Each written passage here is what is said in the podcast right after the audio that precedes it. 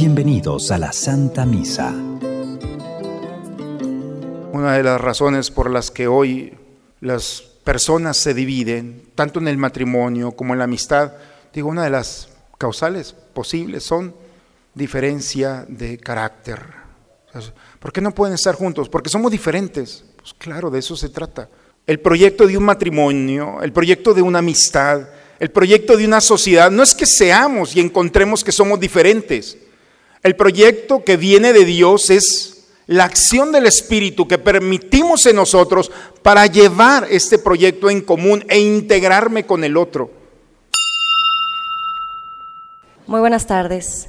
La celebración de hoy nos invita a la alegría y a la esperanza, con la confianza puesta en el amor incondicional de Dios y abiertos a la alegría que nos trae Jesús y su Espíritu. Participemos con ilusión en esta santa celebración, para que también nosotros recibamos el vino nuevo, capaz de llenar los deseos de nuestro corazón.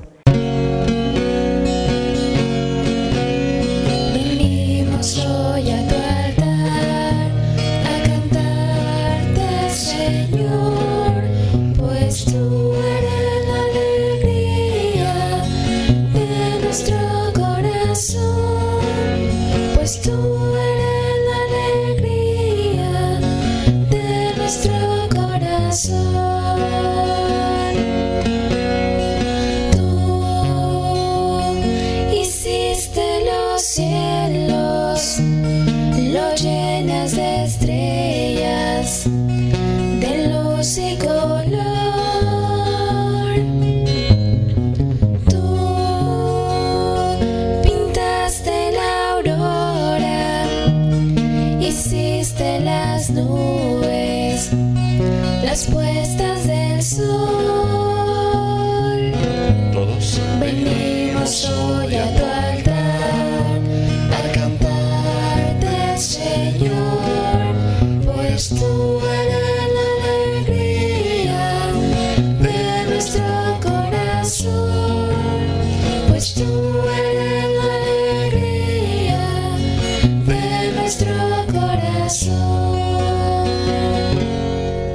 En el nombre del Padre, del Hijo, del Espíritu Santo, el Señor esté con todos ustedes, hermanos. Buena tarde, hermanos, a todos. Vamos a disponernos al encuentro con el Señor. Los invito en esta tarde a presentarnos a Él, reconocer nuestros pecados, con humildad, invocar juntos la misericordia del Señor sobre nosotros.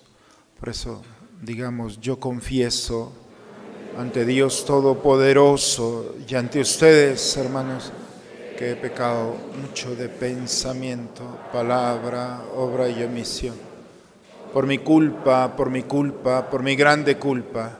Por eso ruego a Santa María, siempre Virgen, a los ángeles, a los santos, y a ustedes, hermanos, que intercedan por mí ante Dios nuestro Señor. Por favor, inclinen un momento su cabeza.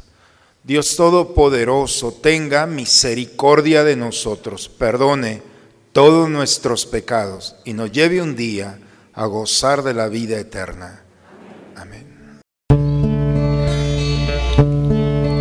Señor, ten piedad de nosotros. Todos, Señor, ten piedad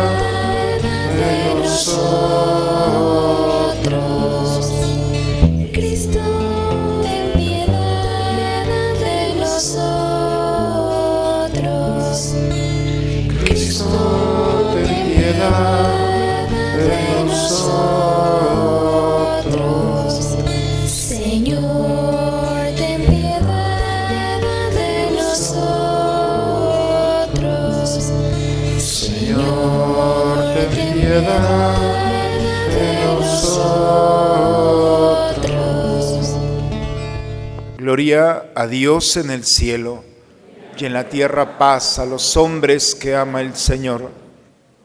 Por tu inmensa gloria te alabamos, te bendecimos, te adoramos, te glorificamos.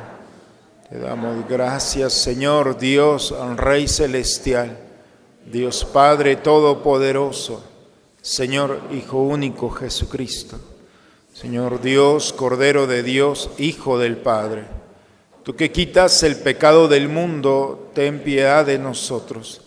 Tú que quitas el pecado del mundo, atiende a nuestra súplica. Tú que estás sentado a la derecha del Padre, ten piedad de nosotros, porque solo tú eres santo, solo tú, Señor, solo tú, Altísimo Jesucristo. Espíritu Santo, en la gloria de Dios Padre. Amén. Oremos. Dios Todopoderoso y Eterno, que gobiernan los cielos y la tierra, escucha con amor las súplicas de tu pueblo y haz que los días de nuestra vida transcurran en tu paz, por Jesucristo nuestro Señor. En la primera lectura, el profeta Isaías nos presenta el amor de Dios como un amor inquebrantable y eterno un amor que nada ni nadie puede romper. Escuchemos la proclamación de la palabra de Dios. Lectura del libro del profeta Isaías. Por amor a Sión no me callaré y por amor a Jerusalén no me daré reposo hasta que surja en ella esplendoroso el justo y brille tu salvación como una estrella.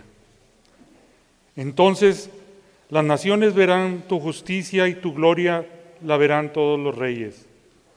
Te llamarán con un nombre nuevo pronunciado por la boca del Señor. Serás corona de, gloria en las manos del Señor y diadema real en la palma de su mano. Ya no te llamarán abandonada ni a tu tierra desolada. A ti te llamarán mi complacencia y a tu tierra desposada porque el Señor se ha complacido en ti y se ha se ha desposado con tu tierra. Como un, joven se desposa con una doncella, se desposará contigo tu hacedor. Como el esposo se alegra con la esposa, así se alegrará tu Dios contigo. Palabra de Dios. Al Salmo 95 respondemos todos, por favor. Cantemos la grandeza del Señor. Cantemos al Señor un nuevo canto, que le cante al Señor toda la tierra. Cantemos al Señor y bendigámoslo. Proclamemos su amor día tras día, su grandeza anunciaremos a los pueblos, de nación en nación sus maravillas. Alaben al Señor, pueblos del orbe, reconozcan su gloria y su poder, y tribútenle honores a su nombre.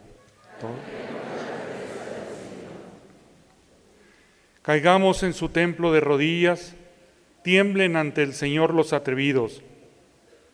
Reina el Señor, digamos a los pueblos, gobierna a las naciones con justicia. El apóstol Pablo nos recuerda que Dios no cesa de conceder dones a su iglesia. No son privilegios personales, sino dones para que en la iglesia crezcan la unidad y la caridad. Escuchemos al apóstol. Lectura de la primera carta del apóstol San Pablo a los Corintios. Hermanos, hay diferentes dones, pero el Espíritu es el mismo. Hay diferentes servicios, pero el Señor es el mismo. Hay diferentes actividades pero Dios, que hace todo en todos, es el mismo. En cada uno se manifiesta el Espíritu para el bien común. Uno recibe el don de la sabiduría, otro el don de la ciencia. A uno se le concede el don de la fe, a otro la gracia de hacer curaciones y a otro más poderes milagrosos. Uno recibe el don de profecía y otro el de discernir los espíritus. A uno se le concede el don de lenguas y a otro el de interpretarlas. Pero es uno solo y el mismo Espíritu el que hace todo eso, distribuyendo a cada uno sus dones según su voluntad. Palabra de Dios. Dios nunca nos abandona y cuando por algún motivo se nos acabe el vino, hagamos lo que Jesús nos dice. Pongamos a su disposición el agua pobre y sencilla de nuestras vidas. El Señor la convertirá en el vino nuevo.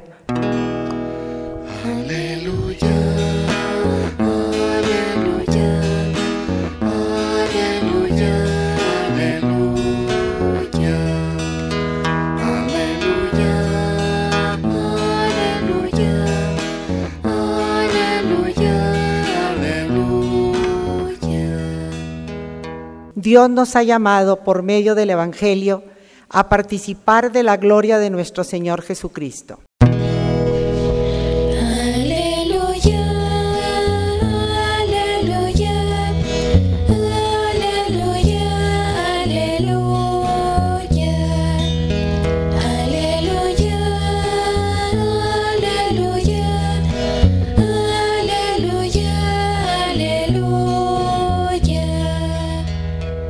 El Señor esté con todos ustedes, hermanos. Proclamación del Santo Evangelio según San Juan. En aquel tiempo hubo una boda en Caná de Galilea, a la cual asistió la madre de Jesús. Este y sus discípulos también fueron invitados. Como llegara a faltar el vino, María le dijo a Jesús, ¿ya no tienen vino? Jesús le contestó, mujer, ¿qué podemos hacer tú y yo? Todavía no llega mi hora. Pero ella dijo a los que servían, hagan lo que Él les diga. Había allí seis tinajas de piedra de unos cien litros cada una, que servían para las purificaciones de los judíos. Jesús dijo a los que servían, llenen de agua esas tinajas, y las llenaron hasta el borde. Entonces les dijo, saquen ahora un poco y llévenselo al mayordomo. Así lo hicieron. Y en cuanto el mayordomo probó el agua convertida en vino, sin saber su procedencia, porque sólo los sirvientes lo sabían, llamó al novio y le dijo, todo el mundo sirve primero el vino mejor, y cuando los invitados ya han bebido bastante, se sirve el corriente. Tú, en cambio, has guardado el vino mejor hasta ahora. Esto que Jesús hizo en Caná de Galilea fue la primera de sus señales milagrosas. Así mostró su gloria y sus discípulos creyeron en él. Palabra del Señor. No hace mucho estaba en una reunión de matrimonios y sé que después de esto no me van a volver a invitar los matrimonios, pero ni modo. Pero eh, en una reunión y empezamos a hablar cuáles son los motivos por los que el amor se acaba. Muy romántica la cena, imaginas.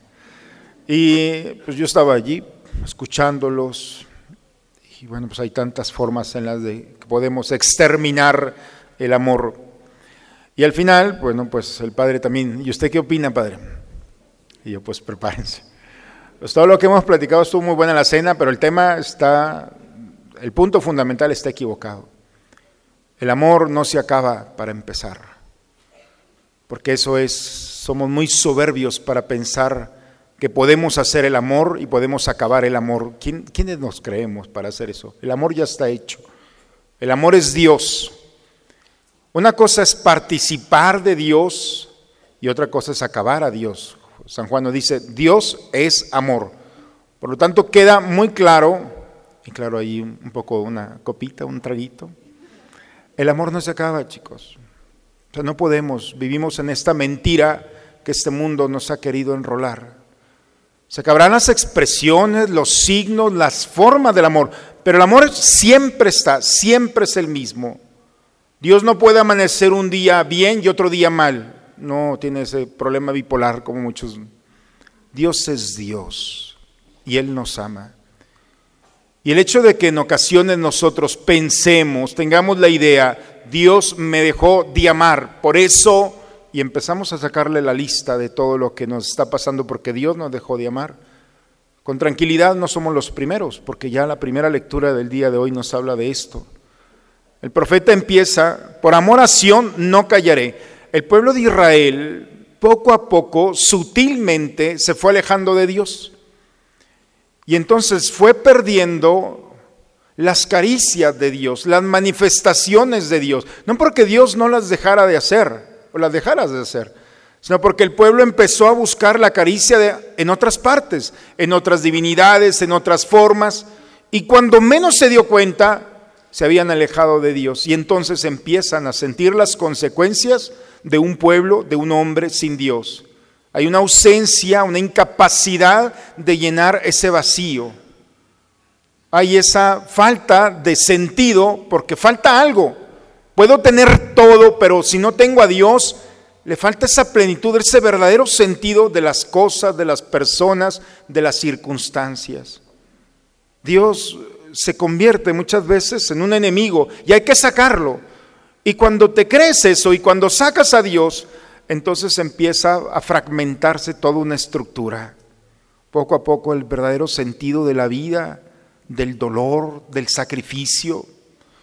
Y entonces el pueblo de Israel se da cuenta que ha perdido el amor de Dios. A ver, ¿cómo que perdieron el amor de Dios? El amor de Dios no se pierde, allí está. Y entonces la primera lectura es esta invitación, por amor a Sión no me callaré, dice el profeta. Por amor a Jerusalén no no voy a dar reposo hasta que surja nuevamente la idea de volver a los brazos. Es muy bella la lectura el día de hoy. De volver a los brazos de Dios, de nuestro Dios. Y en el momento de volver a los brazos de Dios, no vamos a encontrar una recriminación, no vamos a encontrar una forma de amonestación, porque el amor es eso, es simplemente amor que recibe, que abraza. ¿Se acuerdan de Lucas 15, cuando el hijo pródigo regresa después de haber malgastado y él se aprende la musiquita, ya tiene el discurso, Padre, pecado contra el cielo, contra ti, no merezco llamarme. Y cuando llega, ya él ya lleva el discurso. Y el papá no le importa lo que el hijo está diciendo, lo único que hace es abrazarlo. Y aquel sigue hablando, el papá, traigan por favor una vestimenta para mi hijo, traigan un anillo, tráiganle sandalias. Lo que quiere es abrazar y es precisamente la experiencia de la primera lectura. Volver a Dios no es volver con el te dije, no, no, esa no es la condición del amor.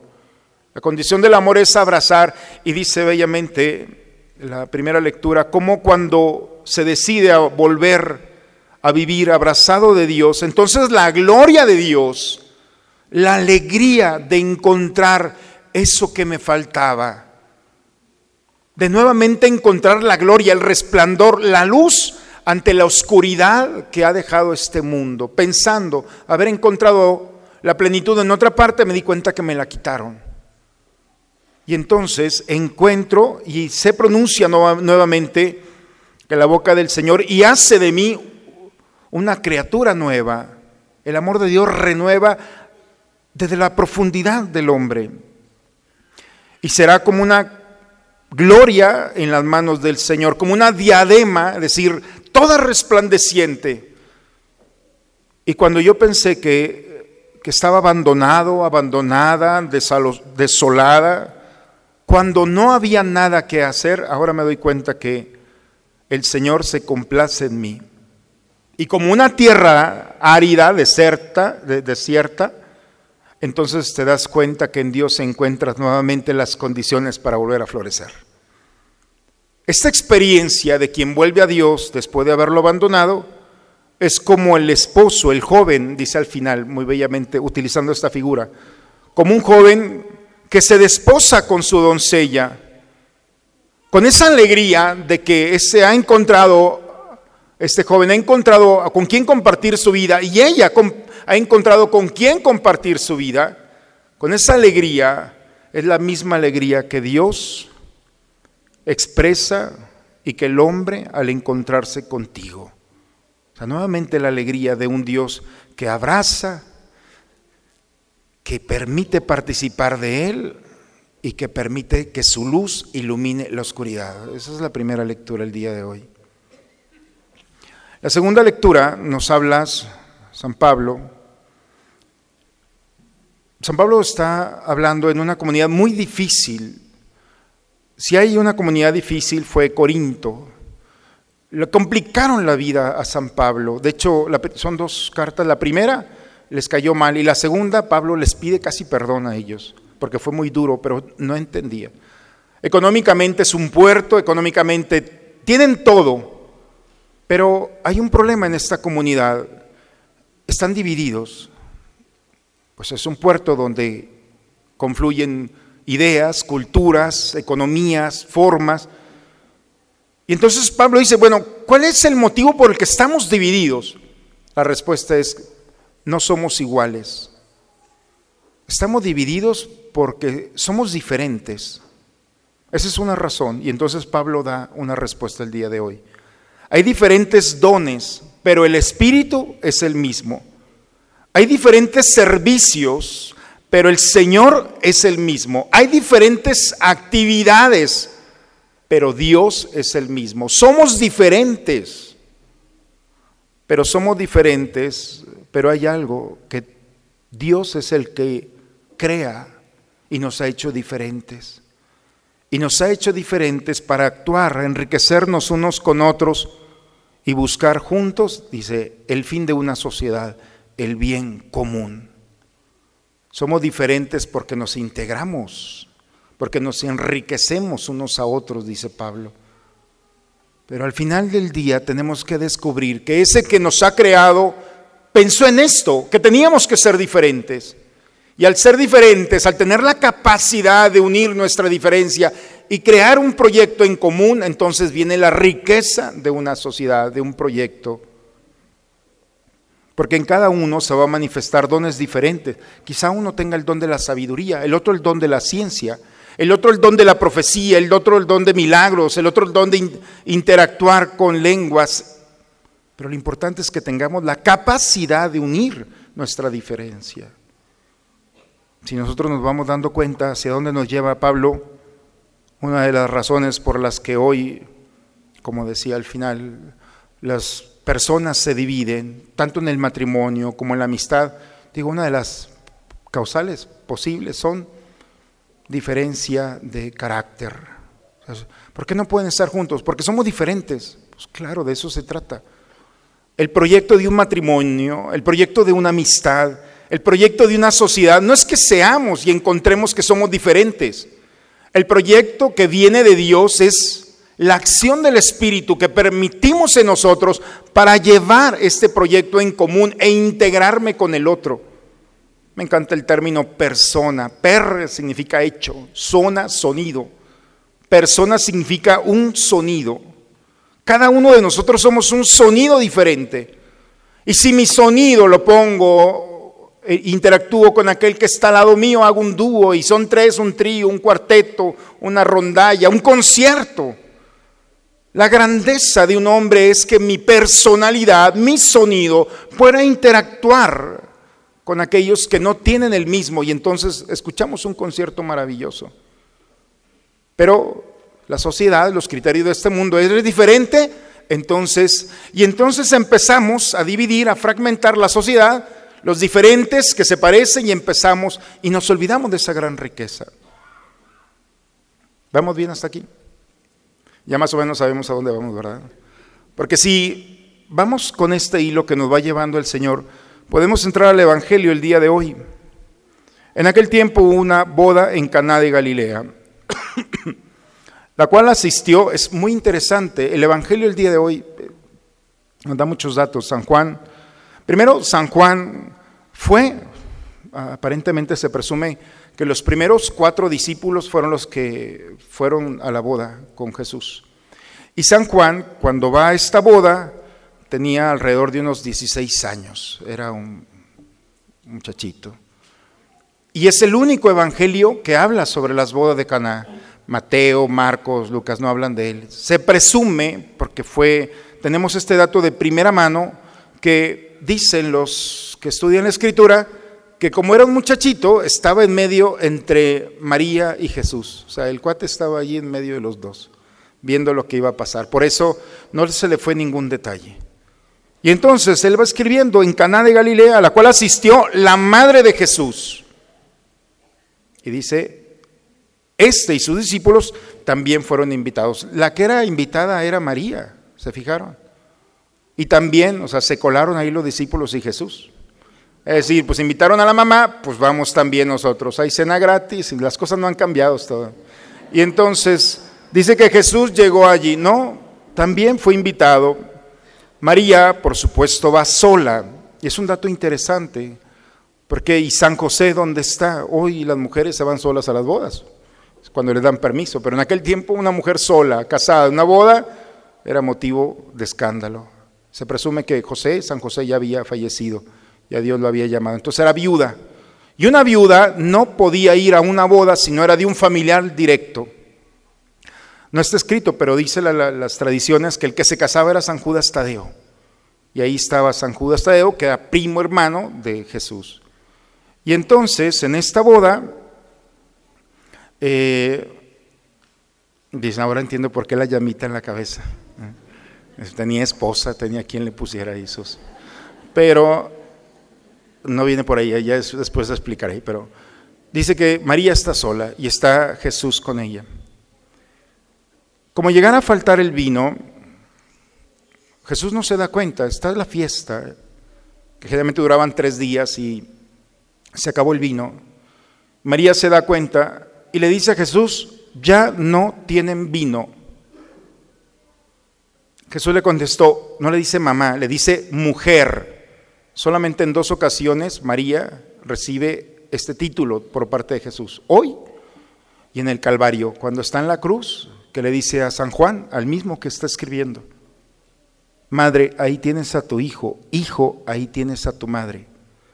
Y es interesante cómo en el Evangelio de San Juan María aparece solamente dos veces, hoy y al final, en el Calvario.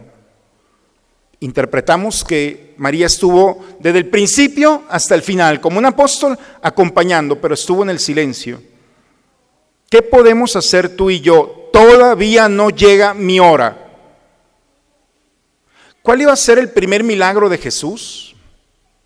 No lo sabemos. Pero María le cambió los planes del proyecto de salvación. No le pide permiso a Jesús. Las últimas palabras que María proclama, con las que se despide de los evangelios, es, hagan lo que Él les diga, y ya no vuelve a hablar más. Hagan lo que Él les diga. Y entonces se hace a un lado y pone a Jesús. Y a partir de aquí, la vida pública empieza la vida, primer milagro, primer signo, y empieza Jesús a hacer. María se despide. Y entonces ya no tuvo opción Jesús. No, se fijaron, no se lo pidió, hijo, haz un milagrito, tú puedes, mira. Hagan lo que Él les diga. Y entonces había seis tinajas de piedra de unos 100 litros cada una que servían para las purificaciones. Jesús le dijo a los que servían, llenen de agua esas tinajas. A mí me hubiera encantado ver el rostro de Jesús aquí. Digo, creo que lo veo. Llenen de agua. Y la mirada de María, así como diciendo, ya ves, hijo mío. Aquí encontramos un dato interesante, el modelo de María, cómo María no puede hacer milagros, porque a veces los hermanos que no creen en María, los hermanos protestantes nos dicen, y María no hace milagros, tiene razón, María no hace milagros. ¿Queda claro eso?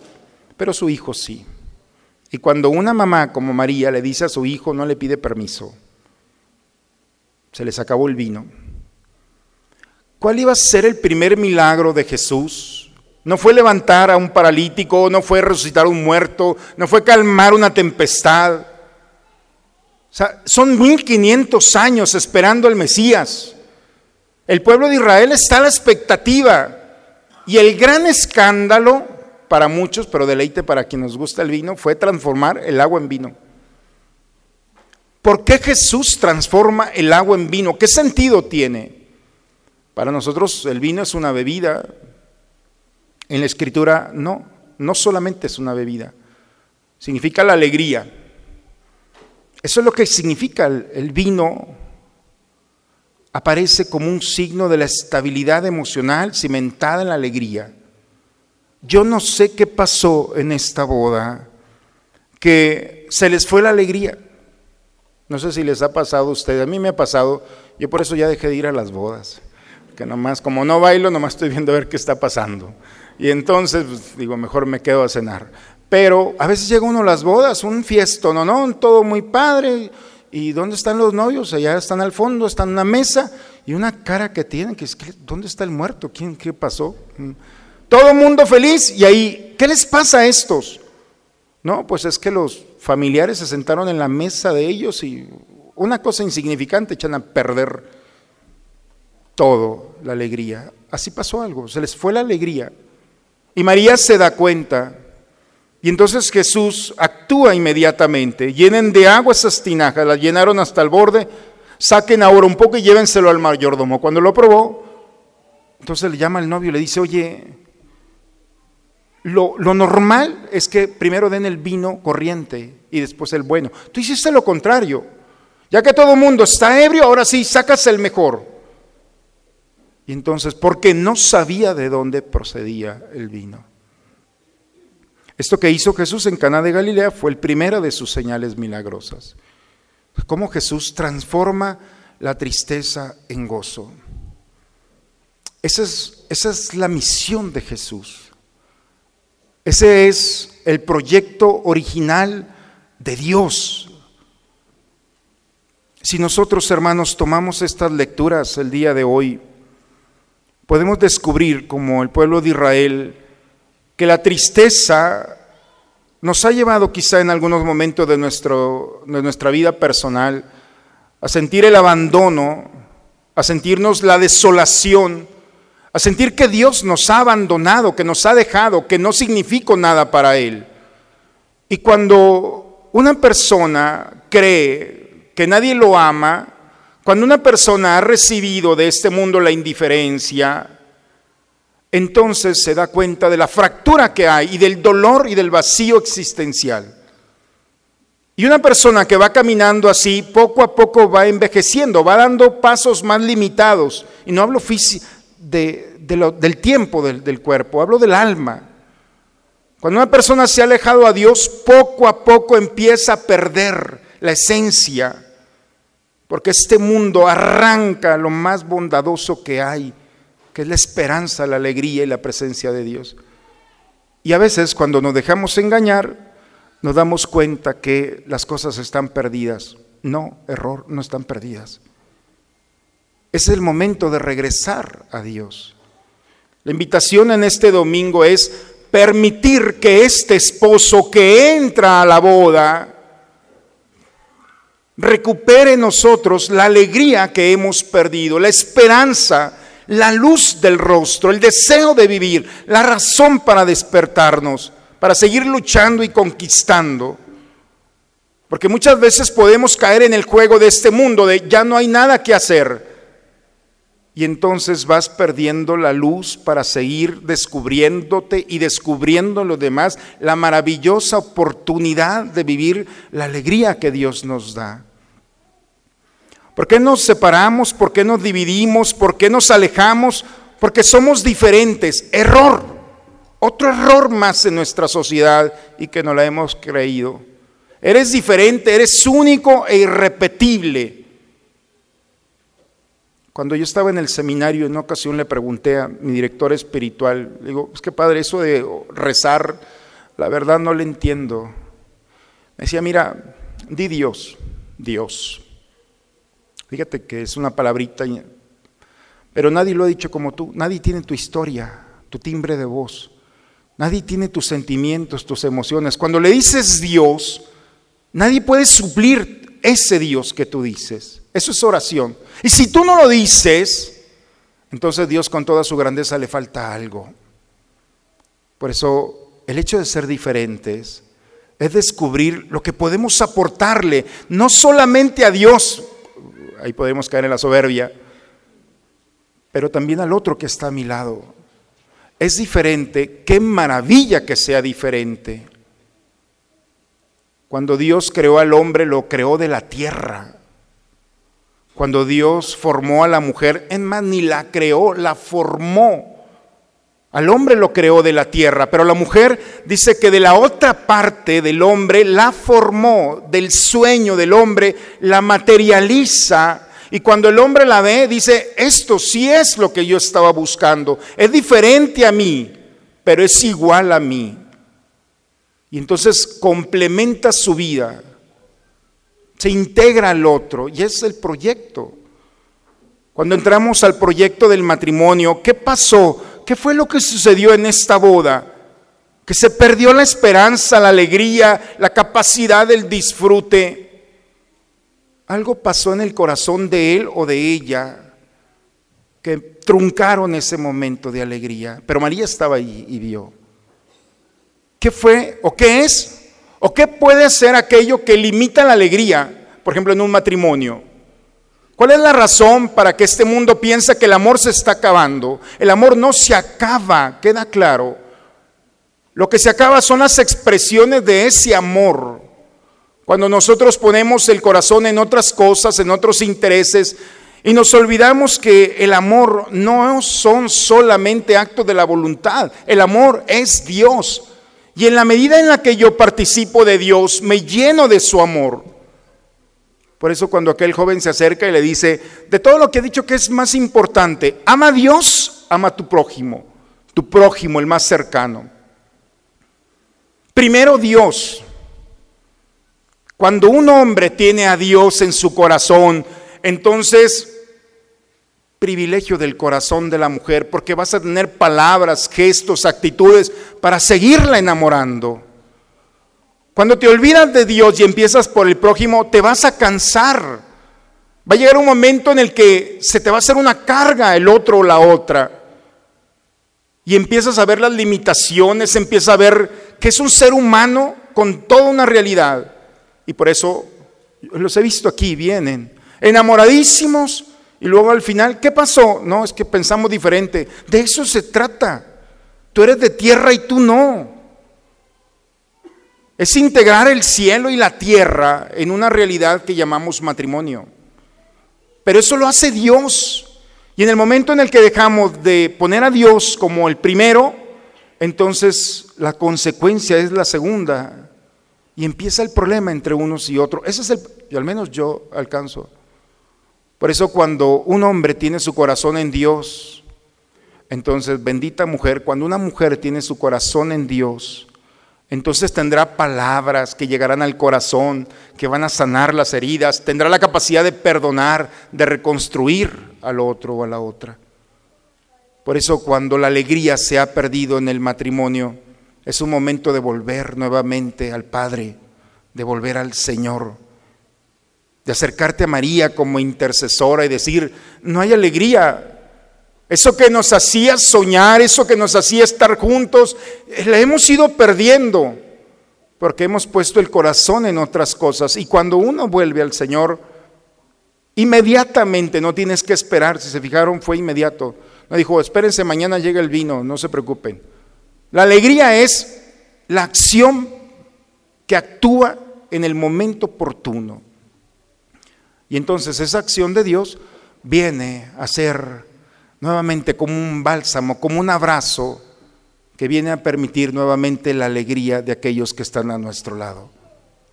La pregunta, hermanos, en este domingo es, ¿has perdido la alegría, la esperanza, el deseo de compartir? ¿Te has alejado de los tuyos o de tu prójimo, de tu esposo o de tu esposa? Entonces tienes que recuperar en Dios tus prioridades. Para el esposo, la persona más importante que hay aquí en la tierra es la esposa. No son los hijos.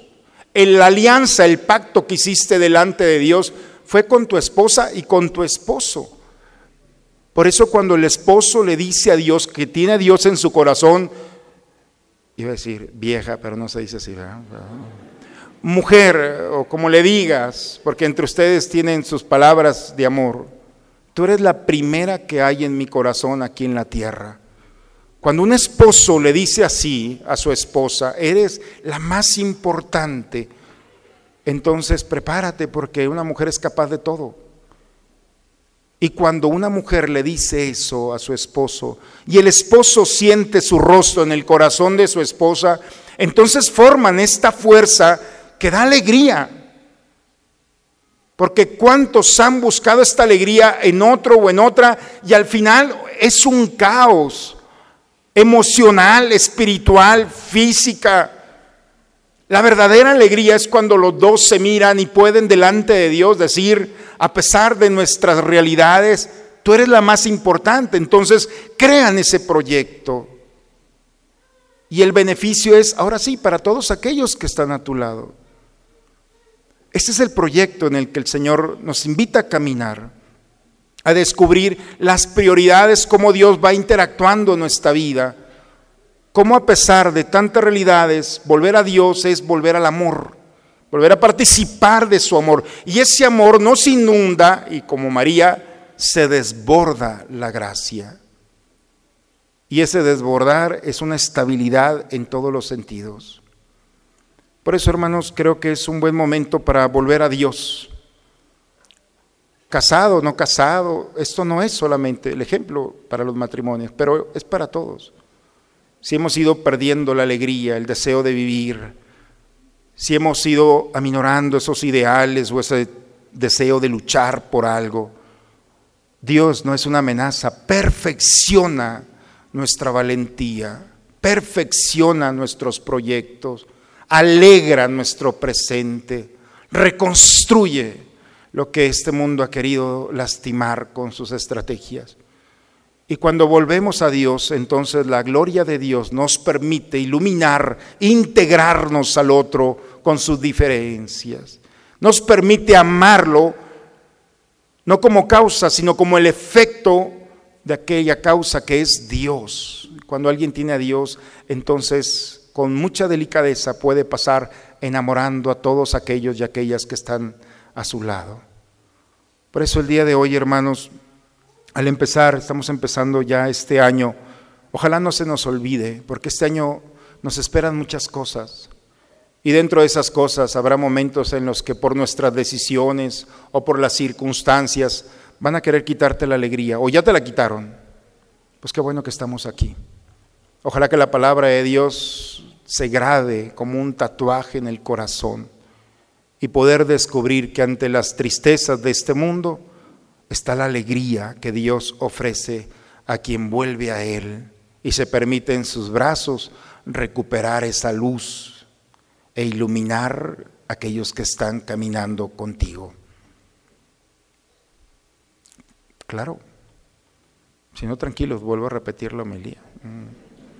Pero esto tenemos, no podemos, no puede haber un cristiano sin tener muy claro este proyecto que el día de hoy la palabra del Señor nos dice.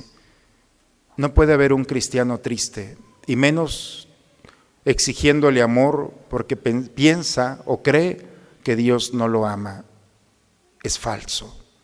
Lo único que Dios quiere es que, que nuestros pies, nuestro corazón y nuestra mente tornen a Él, regresen a Él, para alimentarnos de lo que Él les sobra, que es su gracia, que es su amor, que es su presencia. Pues una idea más, hermanos, para nuestra vida cristiana. En el nombre del Padre, del Hijo y del Espíritu Santo. Vamos a ponernos de pie, hermanos. Vamos a renovar nuestra fe. ¿Creen ustedes en Dios Padre que ha creado el cielo y la tierra? ¿Creen que Jesucristo ha sido el único Hijo de María que murió, que resucitó y que está sentado a la derecha del Padre? ¿Creen ustedes en el Espíritu Santo? ¿Creen que los santos interceden por nosotros y que después de esta vida nos espera la vida eterna? Entonces levantemos nuestra mano y digamos, esta es nuestra fe. Es la fe de nuestra iglesia que nos alegramos de profesar en Jesucristo nuestro Señor. Amén. Pues hermanos, el Señor nos ha ido preparando con su palabra. Vamos a tomar asiento y vamos a entrar en el misterio del altar recibiendo las ofrendas para recibirlo más tarde en su cuerpo y en su sangre.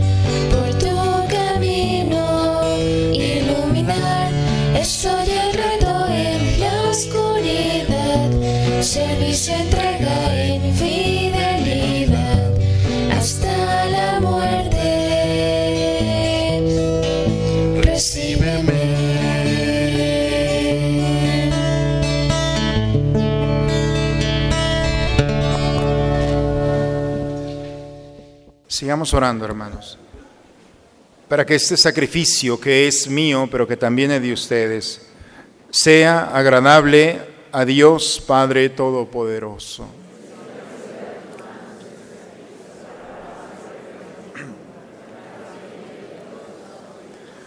Concédenos, Señor, participar dignamente en estos misterios, porque cada vez que se celebra el memorial de este sacrificio, se realiza tu obra de salvación en nosotros, por Cristo nuestro Señor.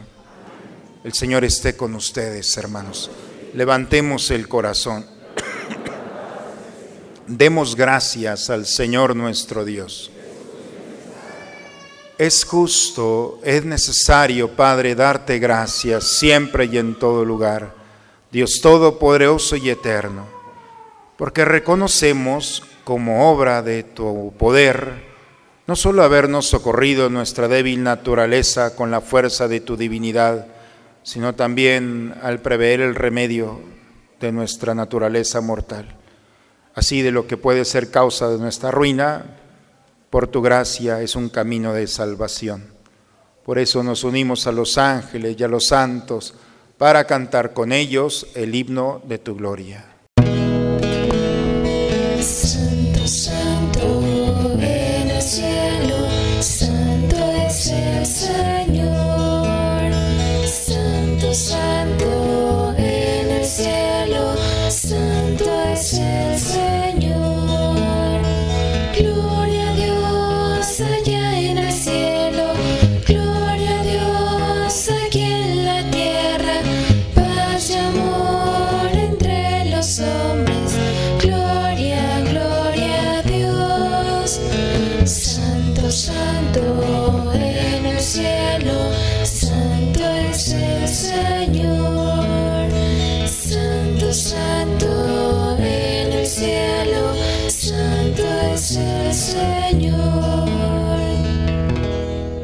Santo eres en verdad, Señor, fuente de toda santidad. Por eso te pedimos que santifiques estos dones con la efusión de tu Espíritu, de manera que sean para nosotros cuerpo y sangre de Jesucristo nuestro Señor, el cual cuando iba a ser entregado a su pasión, voluntariamente aceptada, tomó pan.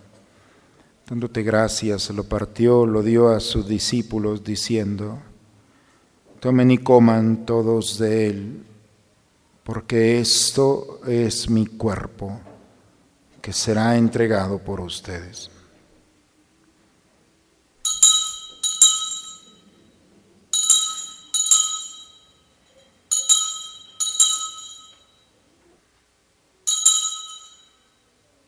Del mismo modo, acabada la cena, tomó el cáliz y dándote gracias de nuevo, lo pasó a sus discípulos diciendo, tomen y beban todos de él, porque este es el cáliz de mi sangre, sangre de la alianza nueva y eterna, que será derramada por ustedes y por muchos para el perdón de los pecados. Hagan esto en conmemoración mía.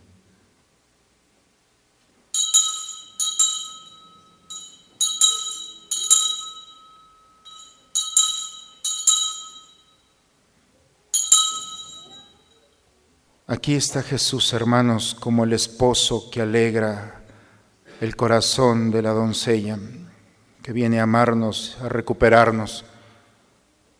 Hoy es un buen día para regresar a los brazos, a la gracia del Señor, para recuperar nuestra alegría y nuestra esperanza, para volver nuevamente, para que su gloria ilumine nuevamente nuestro rostro.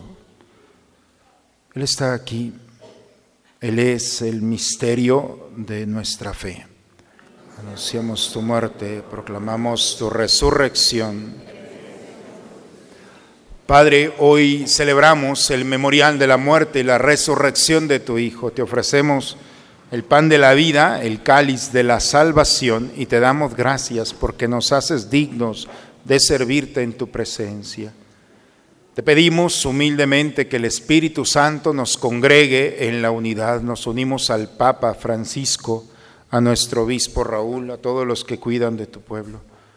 En tus manos encomendamos el alma de Marianela y Doraelia, de todos nuestros seres queridos difuntos. Nos unimos a la acción de gracias del Padre Leonel Oscar Corona, de Alfredo Garza Sánchez, de Luis Santiago González y María Luisa Martínez, de Gabriel y Rosy Aguillón, de Jorge Hernández, de Silvia Hernández Flores y Estefanía Müller. A ellos, a ellas, Señor, concédeles la gracia que tú sabes que necesitan para que así, con María, la Virgen, Madre de Dios, los apóstoles y cuantos vivieron en tu amistad a través de todos los tiempos, merezcamos por tu Hijo Jesucristo, compartir la vida eterna y cantar tus alabanzas por Cristo, con Él y en Él. A ti, Dios Padre Omnipotente, en la unidad del Espíritu Santo, todo honor y toda gloria por los siglos de los siglos. Vamos a dirigirnos a nuestro Padre con la oración que Cristo nos enseñó. Padre nuestro, que estás en el cielo, santificado sea tu reino, a la tierra como en el cielo. Danos hoy nuestro pan de cada día. Perdona nuestras ofensas, como también nosotros perdonamos a los que nos ofenden. No nos dejes caer en la tentación. Líbranos de todos los males, Señor. Concédenos la paz en nuestros días, para que, ayudados por tu misericordia, vivamos libres de pecado y protegidos de toda perturbación, mientras estamos esperando la venida gloriosa de nuestro Salvador Jesucristo. Señor Jesucristo, que dijiste a tus apóstoles, la paz les dejo, mi paz les doy. Señor, no tengas en cuenta nuestros pecados. Ve la fe de tu iglesia y conforme a tu palabra, concédele la paz y la unidad tú que vives y reinas por los siglos de los siglos. La paz del Señor esté siempre con todos ustedes, hermano. Esta paz que viene del Señor es para nosotros. La recibimos, nos gozamos en ella y la compartimos por ahora con quien está a nuestro lado. Nos damos un signo de comunión fraterna entre nosotros, hermano.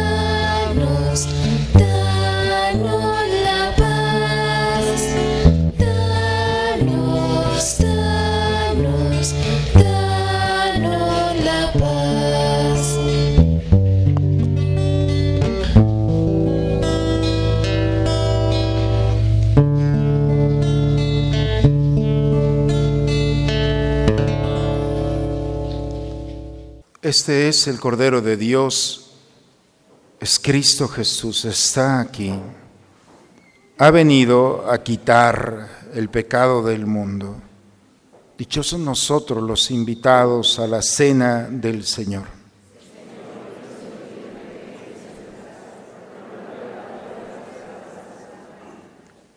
Nosotros hemos conocido el amor que Dios nos tiene y hemos creído en Él.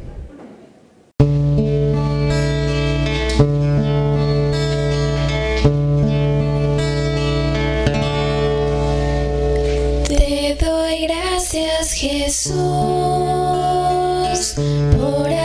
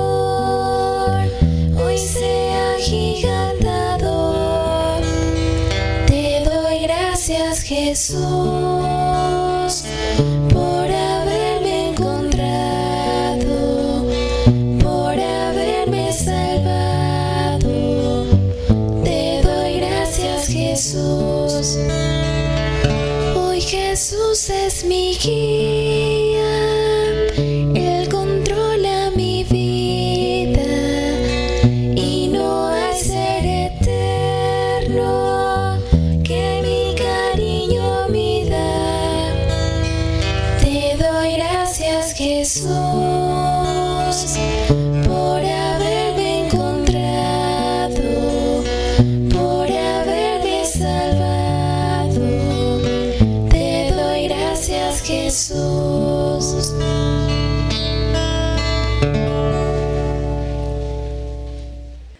Para aquellos que no han recibido la comunión eucarística, los invitamos a recibir la comunión espiritual. Se pueden poner de rodillas. Creo, Señor mío, que estás realmente presente en el santísimo sacramento del altar. Te amo sobre todas las cosas y deseo ardientemente recibirte dentro de mi alma. Pero no pudiendo hacerlo ahora sacramentalmente, ven al menos espiritualmente a mi corazón y como si te hubiese recibido, me abrazo y me uno todo a ti. Oh Señor, no permitas que me separe de ti. Ahora rezamos la oración del abandono. Padre, me pongo en tus manos, haz de mí lo que quieras, sea lo que sea, te doy las gracias. Estoy dispuesto a todo, lo acepto todo, con tal que tu voluntad se cumpla en mí y en todas tus criaturas. No deseo nada más, Padre. Te encomiendo mi alma, te la entrego con todo el amor del que soy capaz, porque te amo y necesito darme, ponerme en tus manos sin medida, con una infinita confianza, porque tú eres mi Padre. Oremos, hermanos, vamos a prepararnos para terminar este momento. Infúndenos, Señor, el espíritu de tu caridad para que, saciados con el pan del cielo, vivamos siempre unidos en tu amor por Cristo nuestro Señor. Vamos, a escuchar los avisos de esta semana, especialmente aquellos que se refieren a la venida del Papa aquí a nuestro país. Estamos a un mes, como lo menciona el Padre Mario, de que el Papa Francisco llegue a México. Por este motivo, nuestra parroquia está organizando una peregrinación a Morelia para poder acompañar al Santo Padre los días 15 al 17 de febrero. Si ustedes están interesados, pueden separar su lugar en la oficina parroquial. En Construyendo Comunidad nos hemos permitido formar una plataforma de acción para el bien de nuestra iglesia. Hoy queremos agradecerles a todos ustedes e invitarlos a sumar más a este proyecto. Recuerda que los pequeños esfuerzos hacen grandes realidades. Acérquense al módulo de Construyendo Comunidad para más información. Gracias. Oremos, hermanos, vamos a prepararnos para recibir la bendición e ir a casa. El Señor esté con todos ustedes, hermanos. La bendición de Dios Todopoderoso, Padre, Hijo y Espíritu Santo, descienda sobre ustedes, sobre sus familias y permanezca siempre. Pues hermanos, sabemos perfectamente que llevando a Dios en el corazón tendremos la sabiduría, la alegría, la esperanza de compartir nuestra vida como una bendición para aquellos que nos esperan. Vayamos hermanos a llevar al Señor a aquellos que a lo largo de esta, de esta semana tocaremos para que se den cuenta con quién hemos estado. Vayamos en paz, la misa ha terminado. Una muy buena semana para todos, hermanos. Dios los bendiga.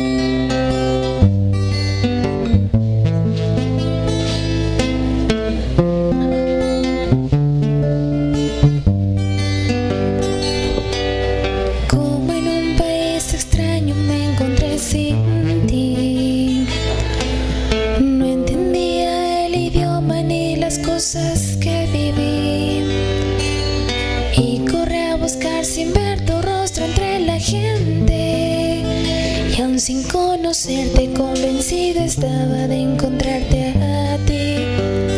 De encontrarte a ti.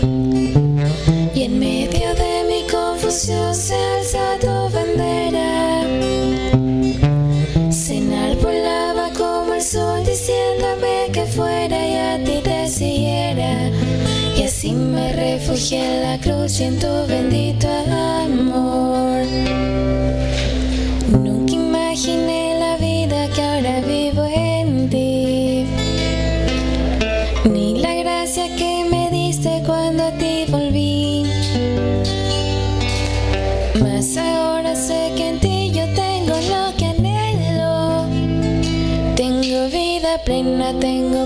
Eterna si te tengo a ti. Si te tengo a ti. En medio de mi confusión se alza tu bandera. Se enarbolaba como el sol diciéndome que fuera y a ti te siguiera. Y así me refugié en la cruz y en tu bendito refugié en la cruz y en tu bendito amor. Y así me refugié en la cruz y en tu bendito amor.